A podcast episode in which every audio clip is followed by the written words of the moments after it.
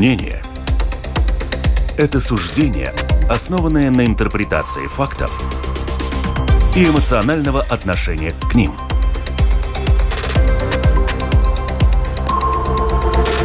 Открытый разговор с Ольгой Князевой на Латвийском радио 4. Приветствую, дорогих радиослушателей. С вами Ольга Князева. Открытый разговор Латвийское радио 4. И также приветствую подписчиков э, в сети YouTube. Подписывайтесь на нас те, кто этого еще не сделал. Будьте с нами одним словом. Сегодня у нас гость в студии Андрей Пилдыгович, посол по особым поручениям, руководитель секретариата МИД Латвии по вопросам избрания Латвии в Совбез ООН и бывший посол Латвии в ООН. Приветствую вас. Добрый день. И также у меня в гостях рядом мой коллега Марис Кирсонс из издания DNS Бизнеса. Марис, приветствую. Добрый день. Я напомню только нашим радиослушателям вообще, что такое Совет Безопасности ООН. Это постоянно действующий орган Организации Объединенных Наций, на который в соответствии со статьей 24 Устава ООН возложена главная ответственность на поддержание международного мира и безопасности. Всего 15 государств-членов составляют вот этот совет, входят в совет 5 постоянных, 10 непостоянных. Но из постоянных это э, Китай, до 1971 года Китайская республика, а Россия до 1991 года СССР, Великобритания, США и Франция. Ну и главное, ну, Андрей, главная вообще задача, цель такая, главная этого совета, это способствовать миру, на земле регулировать какие-то конфликты вот мирным путем и искать пути разрешения. Правильно ли я понимаю? Безусловно. Да. И э, поскольку у вас должность такая, что вы по вопросам избрания. Я понимаю, работа ваша уже долгая, потому что еще в 2011 году, по-моему, Латвия заявила о том, что она собирается стать вот таким непостоянным членом ЕС. Литва с Эстонией, напомню вам, тоже они уже были непостоянными членами ЕС в 2014-2015 Литва и в 2020-2021 Эстония. Вопрос к вам первый. Почему Латвия до сих пор не попала в этот почетный список? Совершенно верно. Э, Латвия э, впервые идет на выборы. Э, выборы планируются в 2025 году в июне. И я еще хочу подчеркнуть, что мы как раз это считаем очень важным, что мы будем, так сказать, избранным, выбранным членом Совета Безопасности, поскольку есть пять постоянных членов. С нашей точки зрения, именно вот этот вот демократический момент того, что страны выдвигают свои кандидатуры и потом избираются. С нашей точки зрения это очень важно, потому что, безусловно, все страны должны быть равноправными, у всех должны быть одинаковые статусы, и поэтому с нашей точки зрения, ну, некоторые страны, вот так называемые постоянные члены, они, в общем-то, пользуются привилегией, которую они получили после Второй мировой войны, и, как мы знаем из недавней истории, злоупотребляют этой привилегией. Что касается Латвии, то мы один раз в конце 90-х выдвигали свою кандидатуру, но мы не дошли до выборов. Мы в то время вступали в Евросоюз, в НАТО, были другие более важные приоритеты. И руководство страны, э, правительство того времени э, приняло решение отозвать нашу кандидатуру. Тогда мы конкурировали со Словакией. И, в общем-то, с моей точки зрения, это было правильное решение. Не раз, так сказать, бросать силы, не не, так сказать, стремиться за слишком многими приоритетами во внешней политике, а концентрироваться на вступлении в Евросоюз, в Еврозону и так далее, в НАТО и так далее. На данный момент цель быть избранными в 2025 году, она уже действительно вызревает примерно 12 лет.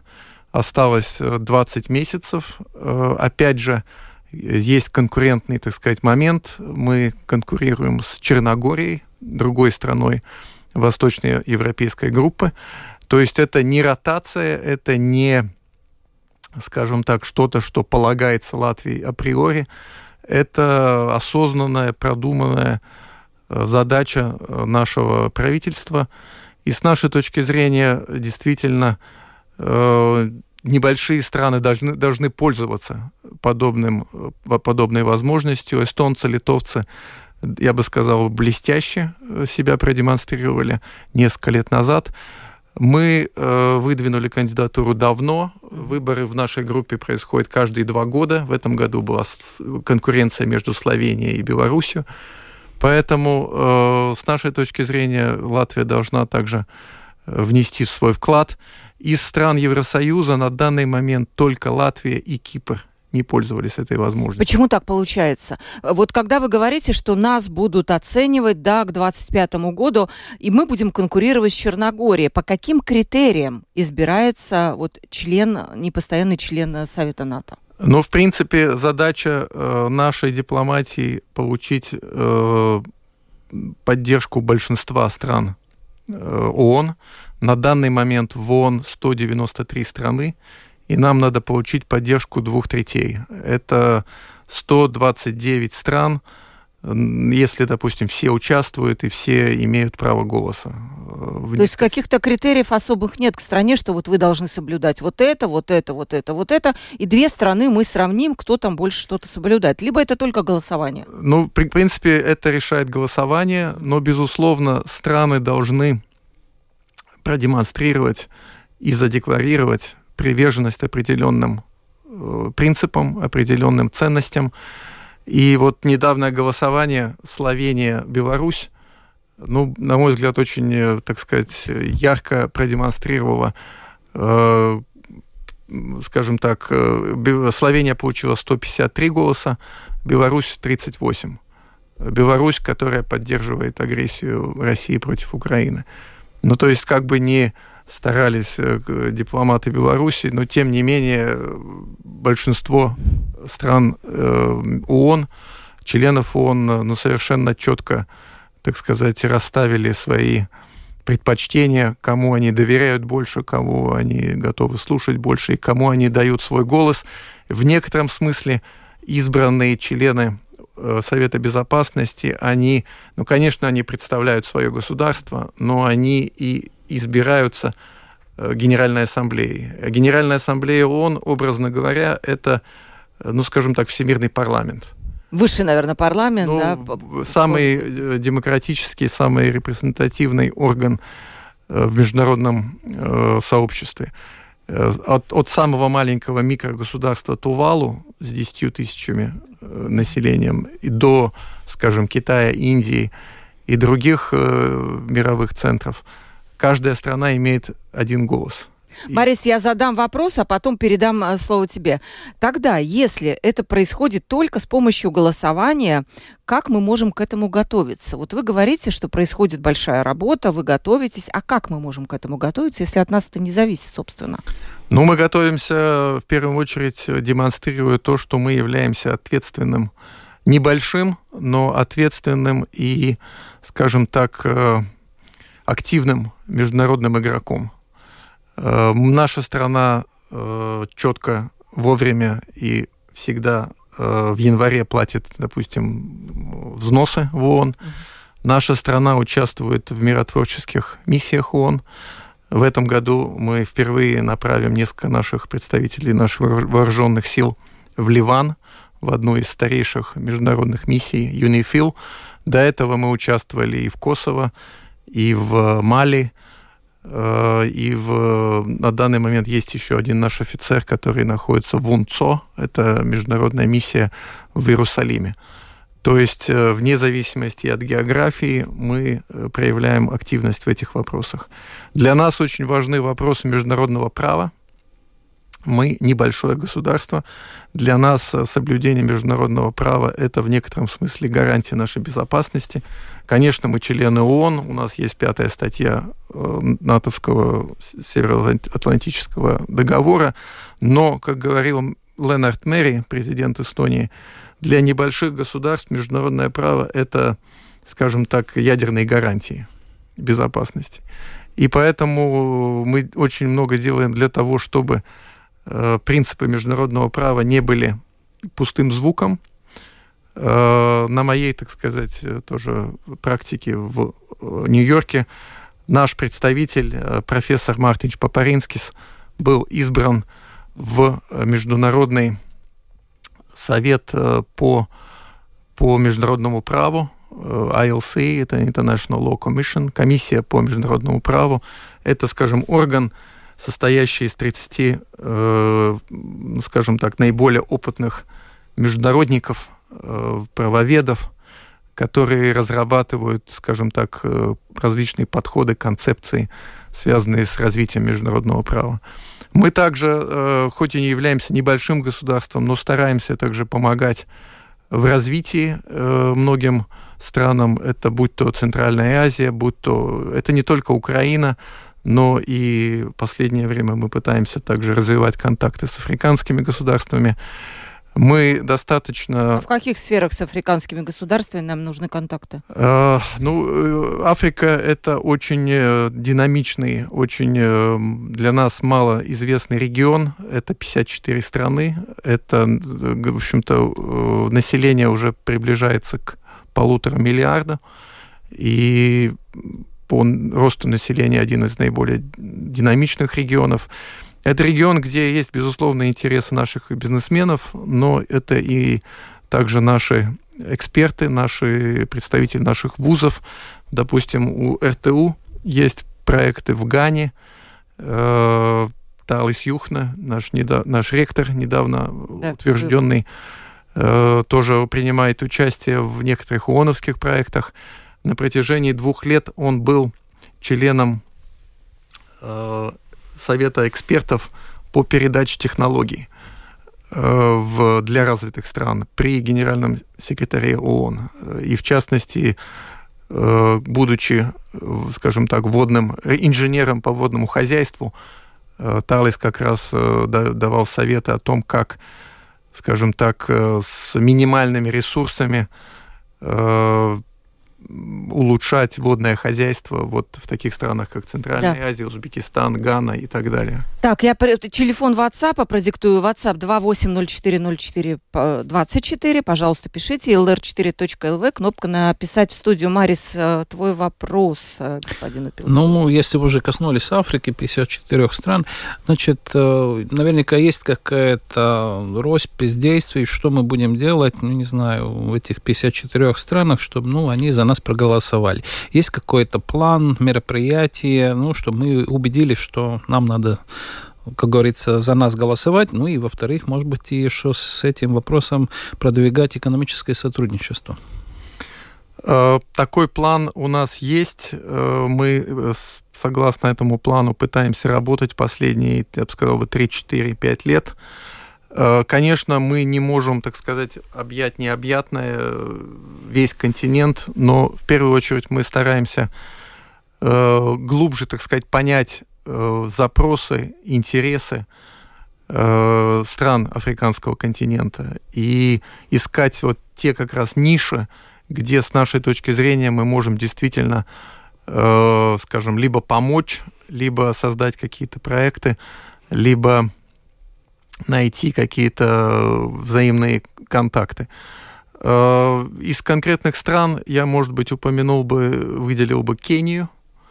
Э, я лично э, в Кении бывал за последние шесть лет трижды, в том числе и с латвийскими бизнес-делегациями. Последняя моя поездка была связана в Кению с избранием латвийской ученой, климатолога Зинты Зомерс в Международный совет по изменению климата. Э, я участвовал в выборах, и нашему кандидату удалось избраться на такую, можно сказать, руководящую область, э, должность, связанную с вопросами адаптации и, скажем так, э, сглаживания негативных факторов влияния изменения климата.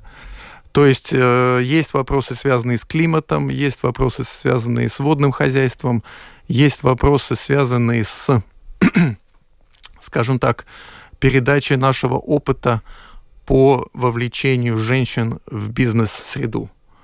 Э, у нас или, скажем, э, изменение карьер в ходе, так сказать, жизни. Э, может быть, вы знаете, есть такое движение Riga Tech Girls – Есть скажем, такое, такие да. девушки-айтишницы, скажем так, вольно переводя. Э, они тоже э, участвовали в некоторых виртуальных дискуссиях, семинарах, передавая свой опыт и в Индии, и в таких странах, как Замбия, Ботсвана.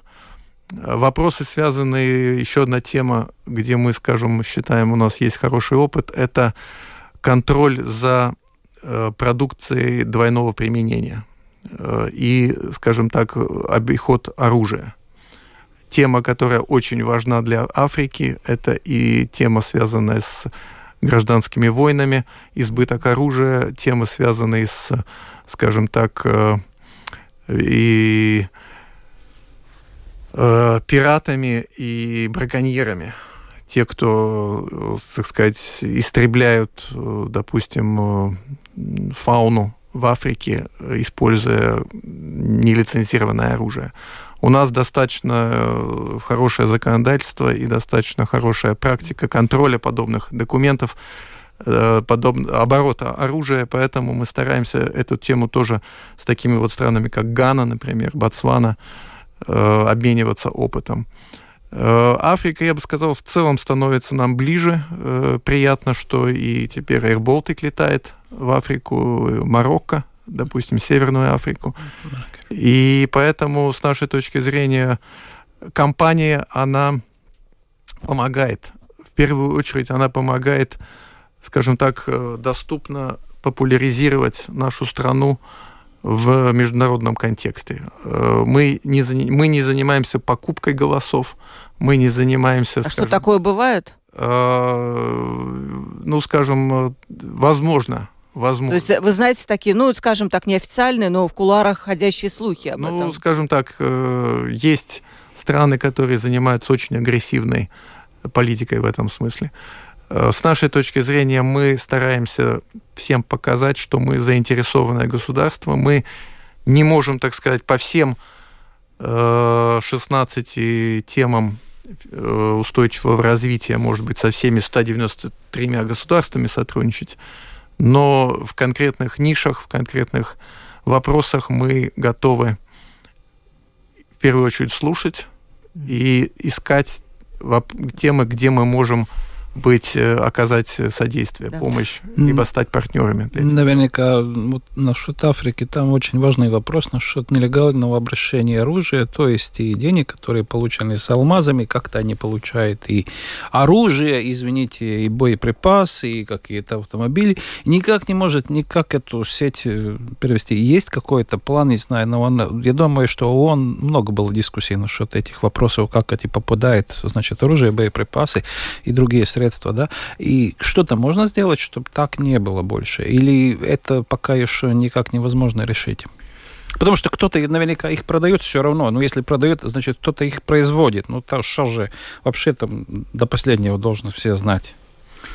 Э, очень большая тема. Э, не, не, не отвечу, может быть, э, во всех деталях, но есть конкретные несколько путей, по которым мы пытаемся работать. Во-первых, это договор о торговле оружием. Есть э, такой новый э, договор, был подписан порядка 10 лет назад. Э, Европа полностью этим договором, так сказать, охвачена. В Африке намного-намного сложнее. Примерно половина африканских государств присоединились к этому договору, примерно половина э, сомневается, либо против. Э, буквально пару лет назад, в 2019 году, Латвия председательствовала в этом договоре, и мы как раз продвигали резолюцию Генеральной Ассамблеи о том, чтобы как можно шире охватить вот эти государства. И на моей конкретной практике 10 государств присоединились к этому договору, ратифицировали его. Это Ботсвана, это Мозамбик.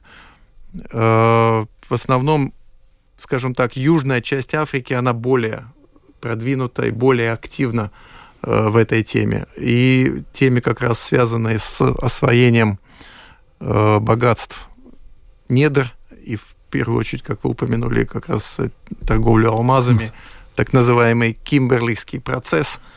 Э, мы тоже э, помогали им э, с, скажем так, популяризацией того, чтобы как можно больше Э, обработки алмазов происходили именно на африканском континенте, чтобы сверхприбыли, связанные с этим прибыльным бизнесом, чтобы они не уходили только в развитые страны.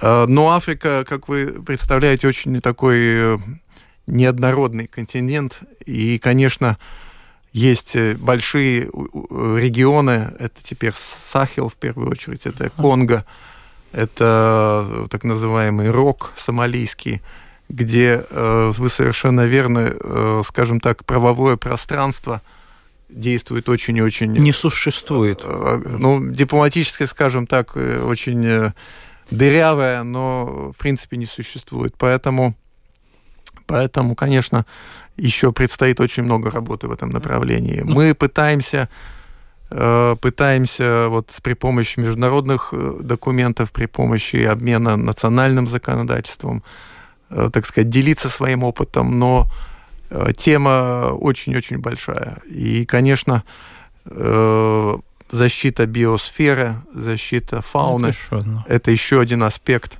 Я так э, косвенно упомянул, э, скажем так, не, нелегальную охоту. Это, ну, такие это... же кто-то покупает. И наверняка люди с большими деньгами это покупают. Не какой-то, извините, там человек, у которого нет чего там прожить или не, не на купить хлеб. Значит, это богатые люди, которые это, извините, сподвижнуют. Так ведь получается. Совершенно, совершенно верно. Совершенно верно. И есть же эта конвенция ЦИТЕС, если не ошибаюсь, где вообще это запрещено и даже провозить запрещено. То есть это значит, там еще идет контрабанда этих товаров, все равно какие они там имеются. И там уже э, наверняка называется организованная преступная группа.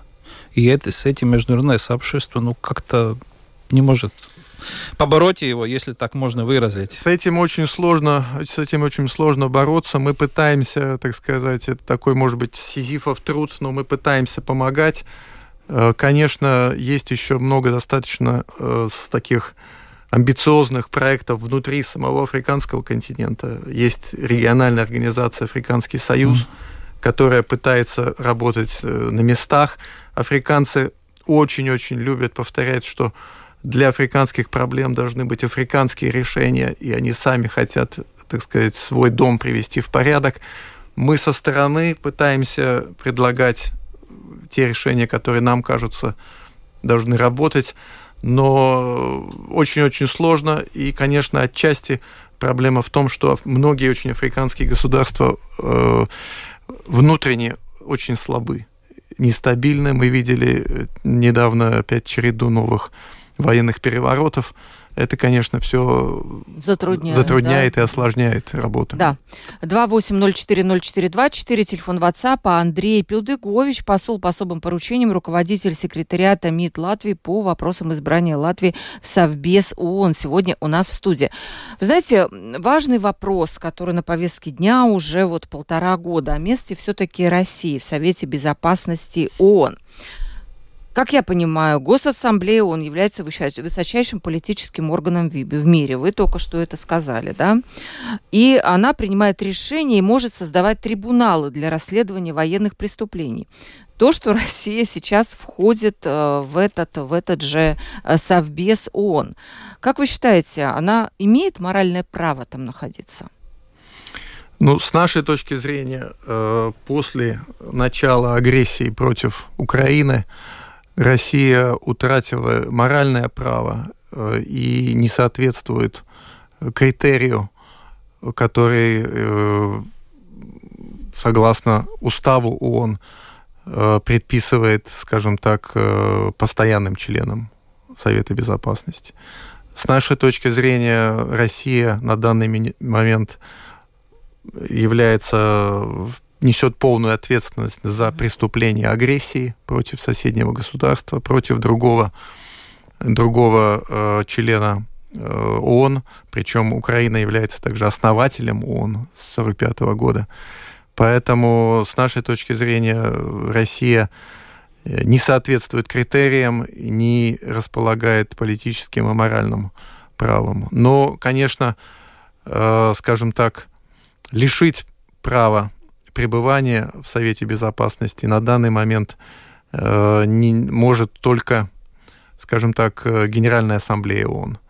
И с нашей точки зрения, э, безусловно, помимо той очень важной работы, которую делает Международный уголовный суд в Гааге, расследуя конкретные преступления против, скажем, мирного населения Украины, против женщин Украины, против детей – то, то чем занимается международный прокурор Хан, с нашей точки зрения, это очень важно. Но на данный момент есть такая лакуна в международном праве. Международный суд не может, э, скажем так, вынести приговор по преступлению агрессии. Это особый вид, самый тяжкий вид международного преступления. И с нашей точки зрения было бы целесообразно и политически также важно, чтобы в ближайшее время был создан специальный международный трибунал. С нашей точки зрения, с точки зрения Латвии, в идеальном э, случае именно Генеральная Ассамблея ООН, Международный парламент, должен дать, так сказать, уполномочить генерального секретаря вместе с э, представителями Украины э, создать такой международный трибунал. Что это даст? Э, Именно... Это международный трибунал, это будет специальный суд. Э, в прошлом были подобные прецеденты в случае с Камбоджей, э, некоторыми другими государствами. Этот суд будет, так сказать, решать, выносить приговор с юридической точки зрения об ответственности России в организации и осуществлении этого преступления агрессии против Украины. Хорошо, если суд это докажет, Россия все равно останется в Совете Безопасности? Все равно не будет процедур для ее исключения? Ну, во всяком случае, э, это будет не просто... На данный момент мы уже располагаем шестью резолюциями Генеральной Ассамблеи. резолюции это, скажем так, э, юридически обязывающий документ для работников ООН. Но резолюции Генеральной Ассамблеи Международного парламента, как я люблю говорить, это политические декларации. Политические декларации очень четко, примерно 141, одно 142 государства дали оценку тому, что они не признают, э, они осуждают агрессию, они не, при, не признают аннексию украинских территорий, э, проведенной Россией, они э, дают добро на создание регистра ущерба, нанесенному, нанесенного Украине и так далее. Э, это очень важные документы, они, безусловно, э, формируют международное общественное мнение, они дают такую, скажем так, политическую оценку агрессии, но только приговор суда, он имеет, так сказать, такую высшую юридическую нагрузку. И, безусловно, это, этот, это решение суда, если оно будет принято, то э, оно, это решение зафиксирует то, что Россия нарушает устав ООН. Будучи членом э, Совета Безопасности, она ведет э, агрессивную агрессию, агрессивную войну,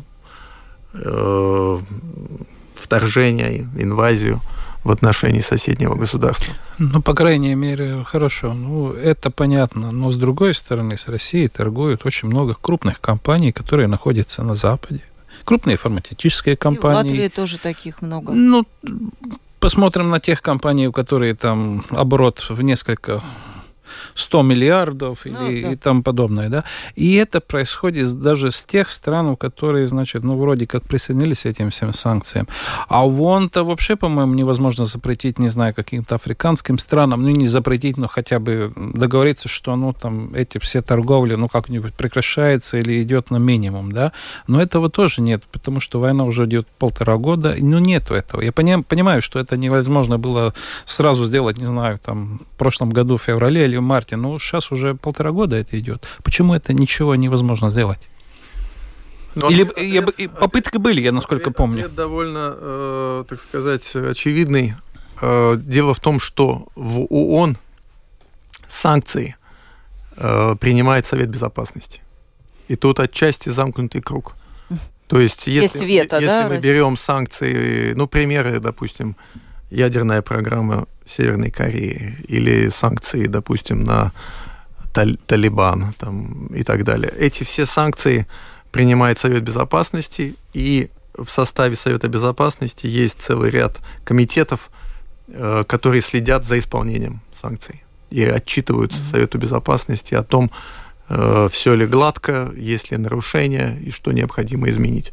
Но поскольку у нас Россия на данный момент Совет в составе Совета Безопасности, естественно, Россия делает все возможное, чтобы вопрос санкций в целом был как можно более размыт.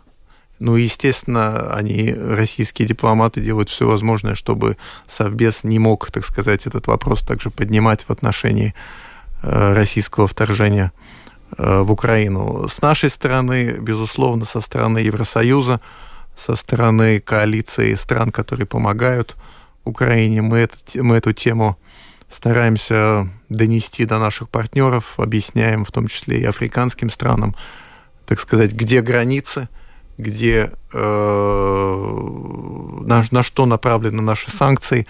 Ну и, конечно, я еще не упомянул очень важную тему борьбы с голодом э, во всем, э, так сказать, в мировом масштабе и зерновую сделку, угу. которая не была продлена именно Россией несколько недель назад. Это тема, которая очень многих беспокоит и в, на Ближнем Востоке, и в Африке. Поэтому мы стараемся естественно, помогать Украине во всех отношениях, чтобы и ООН помогала им э, обеспечить э, экспорт украинского зерна на, мир, на мировые рынки.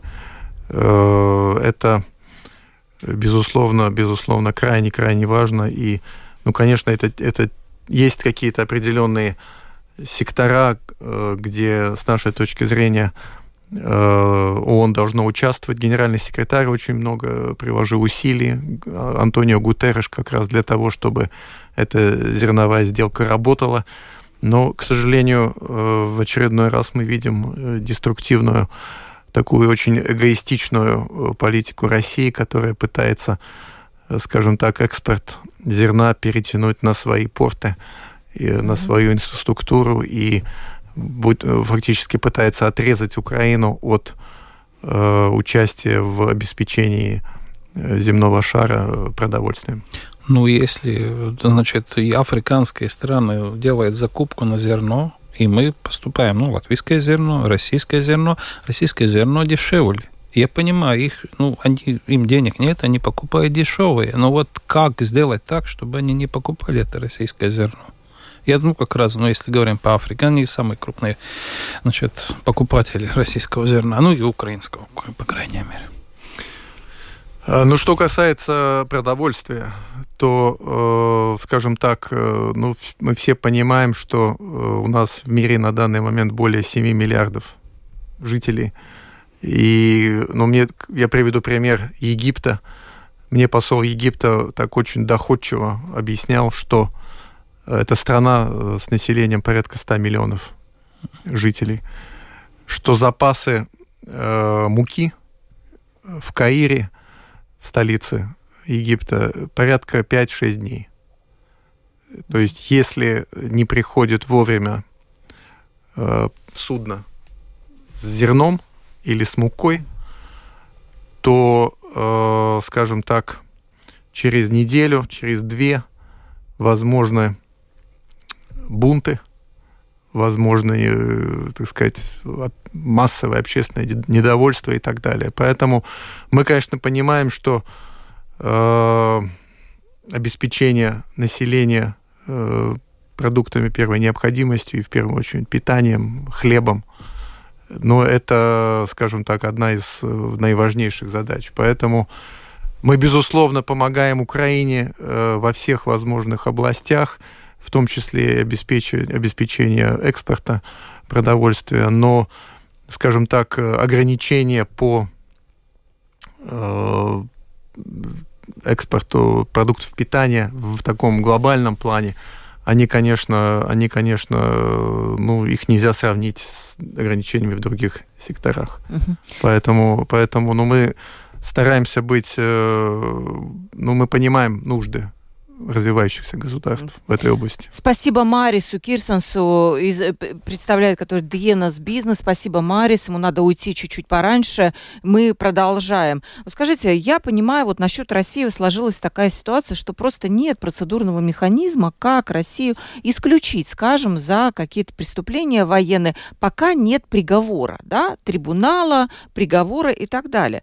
Но при этом всем очевидно, что эта страна агрессор. Это я видела где-то в сети, как бы сравнили всю эту ситуацию с тем, что грабителю дают управлять банком или там педофила пустили в детский садик воспитателям. Ну, это примерно то же самое. Там Нью-Йорк Таймс сравнил с тем, что вот представьте, что Совет ООН возглавил бы э, Пол Пот или иракский Саддам Хусейн. Да, что должно? Есть какая-то вот вообще красная линия, например, там, я не знаю, Россия сбрасывает бомбу на какую-то страну, и когда не надо будет ждать никаких трибуналов, и вре... потому что трибуналы это время, это занимает время. Э, ну, вы знаете, э, я хочу сказать, что в целом, э, конечно, агрессия против Украины, она обрушила российский имидж и доверие к России в международном со стороны международного сообщества, ну, до, я не знаю, каких до какого плинтуса. Э, в принципе, нам за последние два года Россия проиграла практически почти все выборы на всех, э, на всех, э, скажем так, на, вс- на любые должности в системе ООН. То есть Россия, если раньше она была представлена практически в, каждом, в каждой структуре ООН, то на данный момент э, представительство России и Беларуси э, сведено до минимума. Но, конечно, остается Совет Безопасности, это, это, это данность на данный момент. Я не хотел бы, может быть, э, такие давать какие-то самые жуткие прогнозы. Хотя, конечно, ядерная, ядерная тема, она очень-очень чувствительная. Большинство стран ООН – в принципе выступают за полное запрещение ядерного оружия. Большинство стран ООН очень-очень э, щепетильно, так трепетно относятся к ядерной безопасности. И, конечно, это не только европейские страны, но и страны Ближнего Востока. Есть такие целые зоны в мире, где, в принципе, запрещено ядерное оружие. И, конечно, то, что российское руководство периодически, регулярно грозит применением ядерного оружия. То, что мы теперь видели, что совершенно необоснованно ядерное оружие России и перевезено в том числе и на территорию Беларуси. Да. Э, и то, как Россия безответственно ведет себя в, на Запорижской атомной электростанции, одной из крупнейших в Европе. Это, безусловно, создает нервозность. Э, я могу сказать, что в и публично, и не публично. Э, даже такие страны, как Китай, э, выражают озабоченность тем, что э, это вот эти угроза ядерного применения ядер... каких-то, может быть, катастроф, либо применения ядерного оружия, она присутствует во время этой агрессии. Эта тема действительно очень-очень болезненна. И, конечно, Конечно, с одной стороны, она совершенно недопустима, но она создает э, еще дополнительную нервозность. Э, поэтому я надеюсь, что до этого не дойдет. Э, но, конечно, мы будем продолжать делать все возможное, чтобы и изолировать Россию в международных организациях, и помогать Украине, и делать все возможное, чтобы отчасти и участие Латвии в Совете Безопасности это, конечно, э, дополнительная возможность использовать, образно говоря, самый большой микрофон в мире для того, чтобы э, донести до мирового сообщества наше видение э, этой агрессии и необходимость помощи Украине. Но не только Украине, безусловно, Совет Безопасности это уникальный орган, который работает со всеми со всеми текущими кризисами. Но для нас, конечно, Украина это не один из 13-14 конфликтов, которые протекает на, даже, на данное время, для нас это, безусловно, наиболее, наиболее важная международная тема. Смотрите, может быть тогда так. Э, возможно ли так, что гипотетический выход России из Совбеза ООН все-таки повлечет и автоматический выход из каких-то подписанных соглашений, например, о нераспространении оружия массового поражения и противодействия наркотрафику. И, возможно, тогда у России будут развязаны руки. И, может быть, лучше, если она будет находиться так, там, это ее несколько обязывает, скажем, ну, там, какую-то соблюдать хорошую мину при плохой игре. Ну, вы знаете, так, э, такой логикой э, руководствовалась, э, руководствовались многие лидеры Европы mm. на протяжении последних 30 лет, э, пытаясь, так сказать, вовлечь Россию в различные международные организации, инструменты, соглашения, рассчитывая, что Россия со временем модернизируется, со временем скажем так, э, станет более привержена э, правовым э, вопросам, международному праву и дипломатическим решениям разногласий. Но к большой-большой, большому-большому сожалению, российский народ и российское руководство сделали другой выбор. На данный момент мы видим, что они осознанно попирают, ну, в первую очередь, права человека и обязательства которые они взяли э, в начале 90-х, присоединяясь к международным, э, скажем так, принципам, соглашениям, конвенциям. Э, Россия была изгнана из Совета Европы, потом сама демонстративно тоже, так сказать, хлопнула дверью. Россия попирает свои обязательства в в очень многих областях э, уже упомянута, так сказать, ядерная безопасность. Э, Россия, я упоминал договор о торговле оружием, Россия отказывается присоединяться и ратифицировать это соглашение. Ну, то есть Россия пытается создать какое-то свое, э, не знаю, политическое поле, Э, на котором э, решает все Кремль, решает э, Владимир Путин, и по большому счету обособляется от международного такого, скажем так, ООНовского формата. Это выбор России, с моей точки зрения, выбор тупиковый, с моей точки зрения, похмелье, разочарование будет очень глубоким и выход из этого тупика будет долгим, но э, с моей точки зрения, с точки зрения истории, ну, я не вижу другого, другой развязки. Поэтому... А что вы называете тупиковым выходом? Это как? Э, ну, попытка, так сказать, в 21 веке при помощи вооруженных сил изменить э, границы, э, подчинить себе государство военным путем, э, попытки реанимировать э, какие-то фантомы, призраки, я не знаю, российских империй или, или Советского Союза, э, попытка раздувать такой, скажем так, шовинистический угар. Э, с моей точки зрения, это обособление от скажем так, э, европейских ценностей от европейского континента. С моей точки зрения, это, это для российского народа, для российской государственности это не приведет ни к чему хорошему. И последние два года тому подтверждение. И вот напоследок все-таки я хотела бы задать э, такой вопрос, может, тоже немножко философский, возможно, да. А, министр иностранных дел Украины Дмитрий Кулеба, когда перед 1 апреля, как известно, был месяц, когда Россия как это правильно сказать, председательствовала, да, да. А, в Совете Безопасности, он назвал всю эту ситуацию плохой шуткой и ярким напоминанием о том, что с функционированием, цитата, международной архитектуры безопасности у нас что-то не так. Вы согласны с ним, что что-то не так? Я совершенно согласен, я совершенно согласен, что реформы в ООН, они крайне необходимы. Э, я согласен с тем, что он надо критиковать, но надо в первую очередь критиковать вот те страны, которые злоупотребляют своим, своими привилегиями. Э, я имею в виду в данном случае Россию. И, конечно, мы очень тоже критически относимся к тому, что Россия злоупотребляет также правом вето.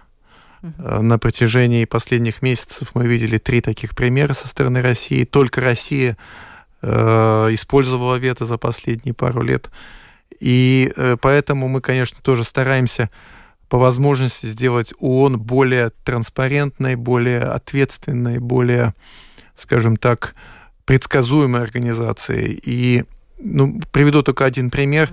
Буквально год назад мы изменили один пункт, э, скажем так, э, не устава, а, э, скажем так, мы ввели новое положение, согласно которому каждый раз, когда постоянная страна, член ООН, использует вето, угу. в течение 10 дней вопрос по которому было применено вето, автоматически уходит в повестку дня Совета э, Генеральной Ассамблеи. То есть это есть ограничение права вето? Но Можно это не ограничение, это? но это, скажем так, дает возможность, не дает возможность э, после использованного вето, скажем так, все куда-то замести под половик и как-то замять вопрос с повестки дня, перенося этот вопрос на повестку Генеральной Ассамблеи в течение суток, двух дней – все, так сказать, сообщество мировое может дебатировать э, по данной теме, э, критиковать, оппонировать и, так сказать, доводить до мирового сообщества опасений, связанные с применением этого вето. С нашей точки зрения, это злоупотребление ветом, это тоже одна из таких пагубных черт современной российской дипломатии. Угу.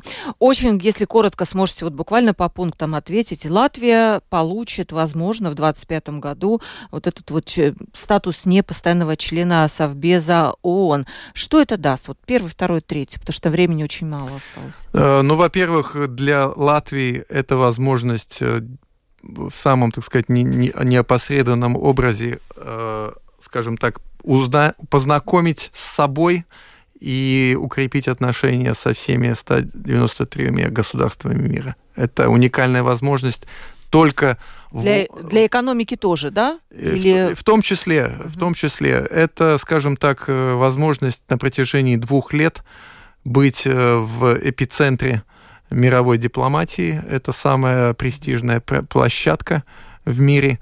И, скажем так, ну, два года это достаточно, достаточно долго безусловно, это возможность для наших дипломатов, для наших э, представителей нашего государства э, работать по очень широкой тематике. С нашей точки зрения, Совет Безопасности, он не должен заниматься только такими, скажем, классическими вопросами войны и мира. С нашей точки зрения и вопросы международного права, и вопросы прав человека, и вопросы климата, изменения климата тоже должны обсуждаться в Совете Безопасности. И, скажем так, э, э, ну, мы не хотим повторять ошибки 30-х годов, когда Латвия была не присоединившимся государством, нейтральным. Мы, мы считали, что, будучи такими, скажем так, тихими, э, тихой гаванью, мы пересидим, мы э, сможем, так сказать, избежать каких-то мировых процессов. Значит, с нашей точки зрения мы должны участвовать и использовать все возможности. Я э, надеюсь, что если вот это случится, ну, в 2025 году, мы эти два года сможем использовать именно, да, не просто, скажем, их как-то так вот потерять, возможно, да, но действительно использовать, как это сделали наши соседи. Спасибо вам большое за передачу. А, с нами был Андрей Пилдыгович, посол по особым поручениям, руководитель секретариата Министерства иностранных дел Латвии по вопросам избрания Латвии в Совбез ООН. Спасибо вам огромное за передачу, за то, что пришли к нам в студию и достаточно откровенно вообще-то высказали свои мысли и по поводу вот в России в основном, да. Спасибо, да, это было важно Спасибо нам вам. услышать. Передачу провела Ольга Князева, продюсер выпуска Валентина Артеменко, оператор прямого эфира Регина Бейзани. Завтра